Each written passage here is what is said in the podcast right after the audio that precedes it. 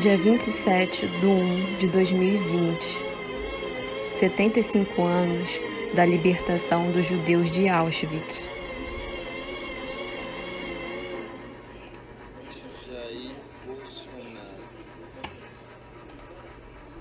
O evento aqui descrito é uma tentativa falha de recompor o acontecido, visto que a notícia presa ao instante em que é feita se perde na memória, tornando-se combustível à insensatez.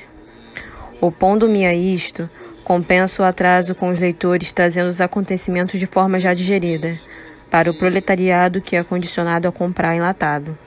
Eu sou Marília Silva e você? Hidrofóbica. Deixando de lado o pejorativo que carrega o termo, não se trata aqui de quem tem fobia à água.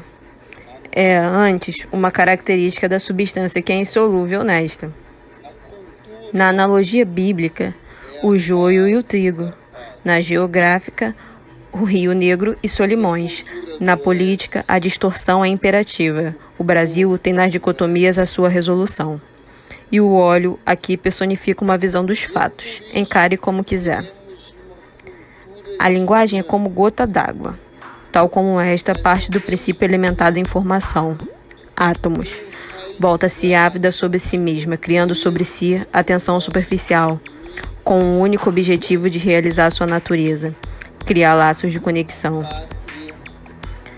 Será possível encontrar o décimo dedo em tal graxura? Inquiriu Marujo Medeiros, ao ver distante no horizonte uma borra preta, que a deveras altitude por um satélite ou igual poderia ser vista como uma fatídica pegada. Pegada mascarada em anonimato. Em tempos de fantasmas e botes, a informação é oposição geral. Ir contra a maré é o lema do Momarujo, disse o capitão, lançando sobre o maquinário o seguinte comando. Dedo underscore que não é grego, bloco, senão pelo cavalo de Troia, ponto vírgula, fecha bloco. Trair a pátria não foi o suficiente, pois o destino e a tragédia atuam no mesmo palco da história. Palco que residem escusos muitos entes, necessários para sua construção bem como interesses de uma clave impetuosa, manuseada por uma gente vilipendiada. Nesses momentos, a companhia do Aurélio é mais do que necessária e bem-vinda. Para um país emergente, com a promessa da grandeza seguindo bons rumos, qualquer barulho toma forma de rumor e as pragas, dispersas no oxigênio, trepam esfomeadas na mais bela flor. Enxugam-lhe a seiva da mesma forma que o óleo chupa a água do alho e transforma a matéria em cheiro e cor. A extensividade do Brasil impõe muitos gritos do Ipiranga por dia. A independência financeira de seu povo foi usurpada, criando-se dependência e engordando a silhueta da República, que agora enxuta causa inveja aos mais desagraciados. O presente pode vir a calhar por mau bocado para quem só come o que lhe é ofertado. As notícias tumultuam-se ao passar dos dias, e a pele mórbida da história assume a textura das coisas que lhe convém. E neste ciclo de poder e lugar de fala, a verdade é cega, surda e muda como uma tela de mante. Mas para o bom Deus, toda sorte ao brasileiresco.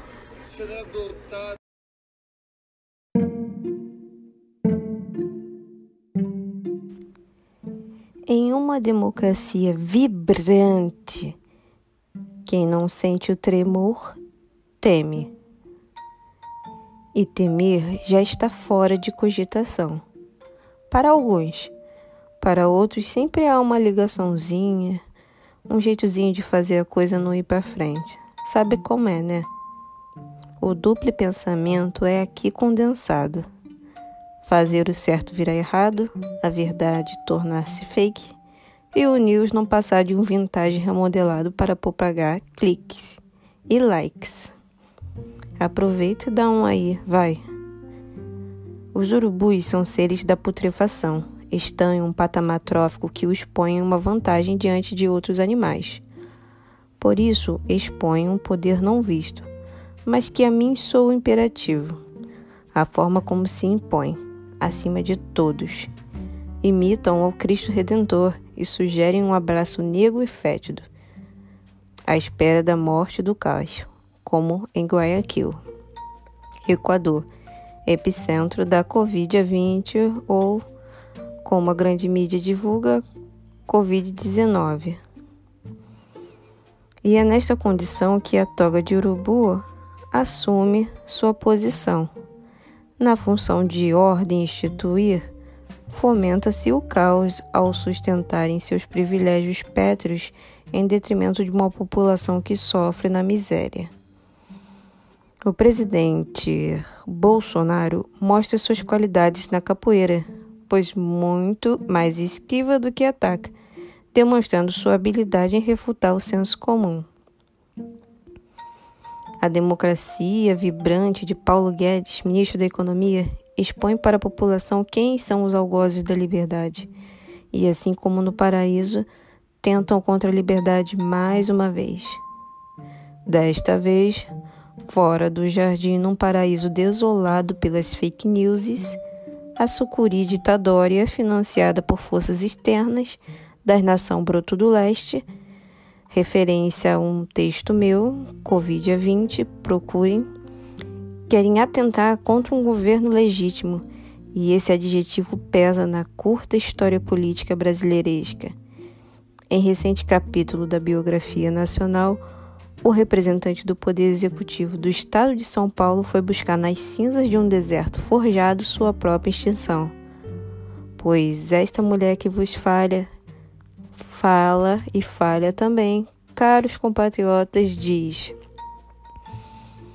Poucas vezes a nação foi exaltada fora dos estádios de futebol, e diante da crise imposta, o inimigo comum de vírus evolui. E passa a ser então o vírus o inimigo secundário. E os urubus de toga, em conluio com a bancada do lobo mau, hão de ser aparentes à população, e suas tão idolatradas biografias não sobrepujarão a Constituição, porque a história prova dois pontos. O coletivo é maior que o indivíduo. Meu nome é Marília Silva. Se você gostou, curte, comenta, compartilha. Se não gostou, é isso aí. Vai vir mais coisa por aí. Obrigado e Tchau.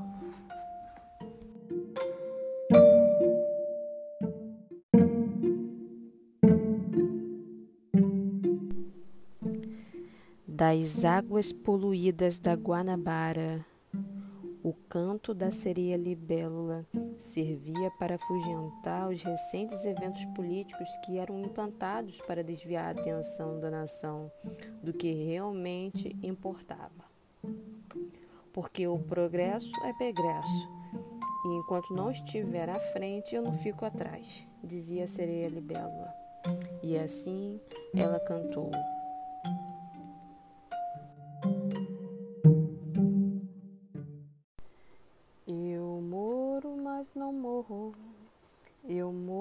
Mas não morro pelo Brasil. Eu moro primeira pessoa do singular, minha biografia quero preservar e o Brasil melhor deixar pra lá. Eu moro nesse país e o povo vê em meu nariz a marca da justiça e o combate à corrupção. Mas a torneira que era jato afrouxou a carrapeta e de gota em gota não limpava mais a sujeira. Eu moro, mas não morro pelo Brasil. Não há super-herói que não dá vida pelo povo. Sua biografia vira osso apetitoso para a bancada do lobo mau.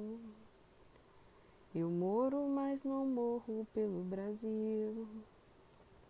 E quantos dão a vida pelo Brasil?